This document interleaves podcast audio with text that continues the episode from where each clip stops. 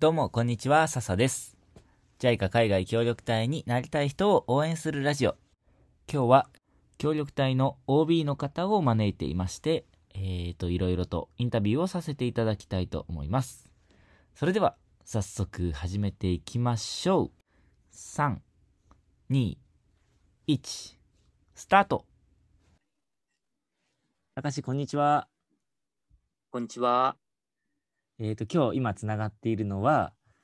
パプアニューギニアに僕が協力隊で行っていた時に、えー同期で同じ町で活動していたたかしくんに来てもらってます。あのいつもちょっと敬語な感じでこのラジオやってるんですけど今日は本当に仲良しの友達なのでタメ口で行かせていただきます。ということでじゃあたかしまずは自己紹介お願いしていい？あはい。えー、高橋と言います。えー、笹と同じ、えーパプアニューギニアの、えーココポという町で、えーコミュニティ開発として、えー活動していました、えー今日はよろしくお願いします。お願いします。えーじゃあ早速なんだけど、インタビューさせて、さしていきたいと思います。はい。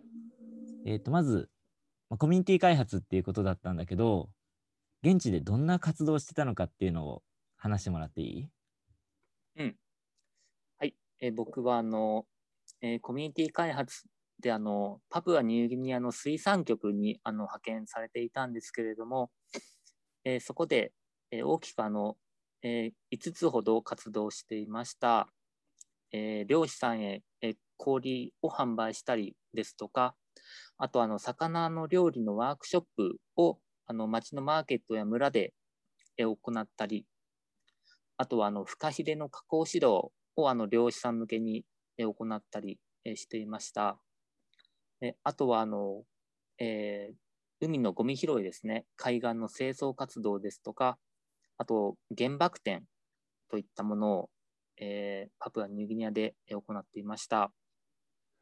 いや、たかしは本当にいろんな方面で活動してて、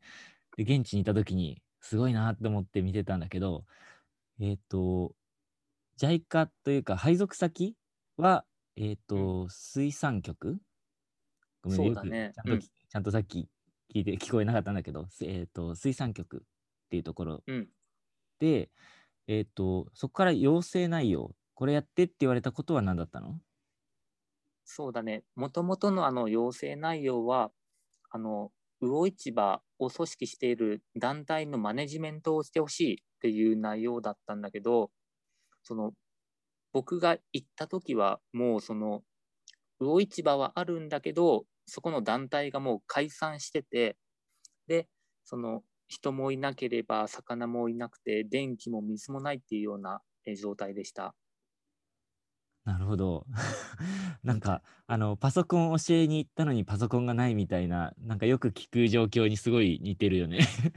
そうだね、本当そんな感じだったね。うんうんえじゃあ、その水産局で求められていたことに関して、えっ、と、さっきの話と絡めると、氷の販売とか、えっ、と、魚料理のワークショップとか、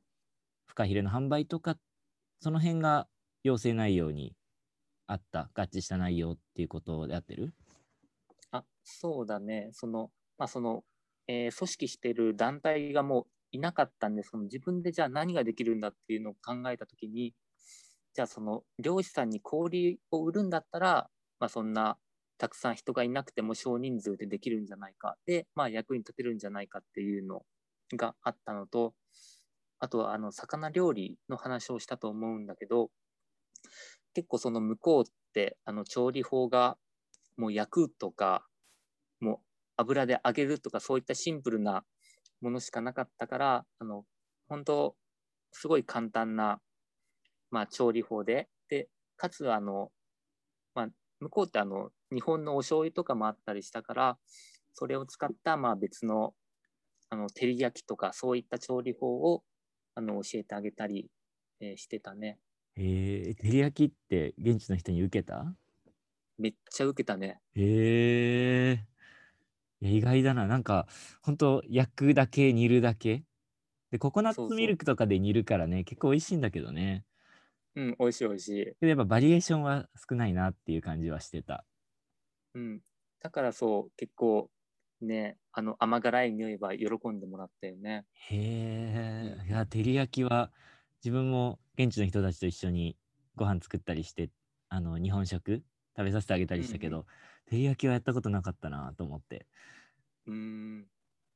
いやー、なるほど。うーん。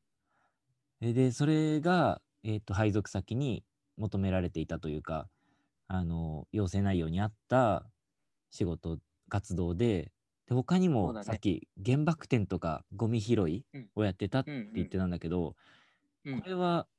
なんでやることになったの？きっかけというか、経緯というか。うんうん、そうだね、ゴミ拾いの方は、もともとあの、僕のいた町のココポで、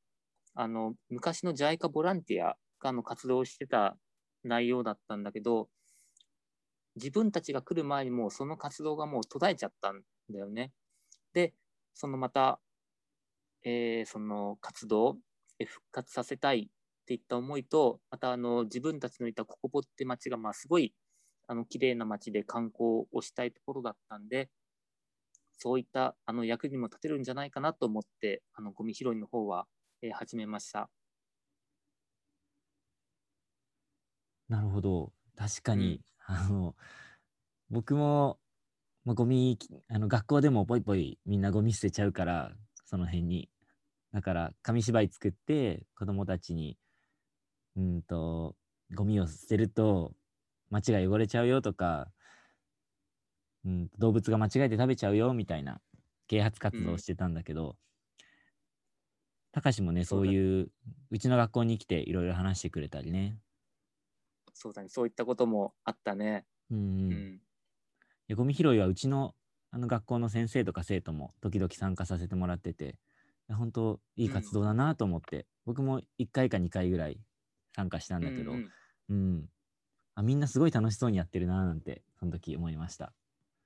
いえありがとうございます。で、あと原爆展かな、あの自分がやった中で、まあ、ちょっと大きかったのが、これがあの自分のいたのココポの隣があのラバウルって町だったんだけど、まあ、笹は知ってるけど、でそこがあの、えー第二次大戦中にあの日本軍のベースがあったところだったんですね。で、それで、まあ、その日本ともそのまあ戦争を通じてあの深いつながりがあったっていうのと、まあ、自分自身が広島出身であの平和学習とかあの原爆ドームとかそういったものがすごい、身近にあった環境で育ったんであのこういったラバールココポっていう町で何かしたいなっていう思いがあって、あの学校小学校を回ってあの子どもたちに、えー折り鶴を作ったり、えーそういった平和学習をしながら、えー行ったイベントになります。うんうんうん。やっぱ本当なんだろう配属先とか要請に縛られずにうんとなんだろう自分がそこで必要だと思ったこととか挑戦したいと思ったことができるのが協力隊の面白いとこだなと思ってで自分もうんそういう活動いっぱいしてきたけどたかしも見てても本当何挑戦してもいいんだなっていうのを思わされるようななんかそんな活動してたなと思います。そうだね、それが協力隊だよね。ね。面白いよね。うん 面白い。はい、えーじゃあ最後になるんですけど、えー、と今隊員を目指してる人、まあ、協力隊を目指してる人とかうんと挑戦してみたいけど一歩踏み出せない方にメッセージを最後にお願いします。あはい、えー僕はあの大学を卒業して、えー社会人の3年目の秋に、えー協力隊に応募して合格したんですけど、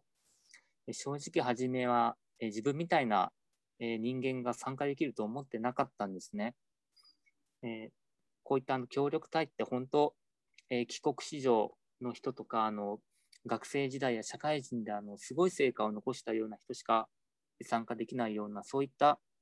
え敷居の高いものだと、当時は思ってました。でも実際に、えー他の協力隊の同期と会って、え話をしていく中で、本当、海外行ったことないよっていう人もいれば、あの新卒で、え協力隊参加したような人もいて、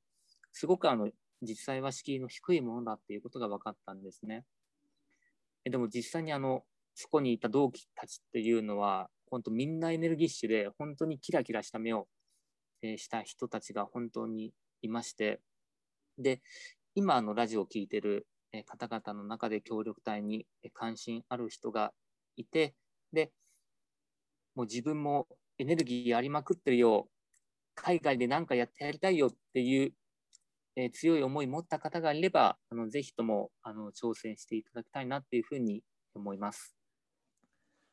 はい。ありがとうございました。本当に素敵なメッセージ、ありがとうございました。ありがとうございます。ね、ぜひ本当に悩んでる方がいたら、今のたかしのメッセージを聞いて、一歩踏み出してほしいなって思います。うん。はい。じゃあ、今日は時間取ってもらって、たかし本当にありがとうございました。いありがとはい。ということで、いかがだったでしょうか？たかしとは、本当にね、協力隊の活動中、2年間、あの、訓練の時から一緒で、で、同じタイミングでパプアニューギニアに行って、同じように語学訓練を受けて、で、また、同じ町だったのでね、本当に協力隊の最初からずっと一緒にやってきた仲間なので、本当にこうやってね、今日対談させてもらってすごく楽しかったです。やっぱね、苦楽を共にした仲っていうのはなんかいいですよね。はい。ということで、えー今日も最後まで聞いてくださって本当にありがとうございました。ご意見、ご感想、ご質問などあれば、ぜひコメント欄や、えー、Twitter のメッセージで送ってもらえたら嬉しいです。ああとね、言い忘れちゃったんですけど、えーこの次の回で、この収録の後にたかしと雑談をしている、えっ、と、10分ぐらいの回がありますので、もしよかったらそちらも聞いてください。後になるのかなあの、このまま流すと一個前に戻んなきゃなんないかもしれないですけど、ちょっと探してみてください。はい。ということで、えーまた次回のラジオでお会いしましょう。またねー。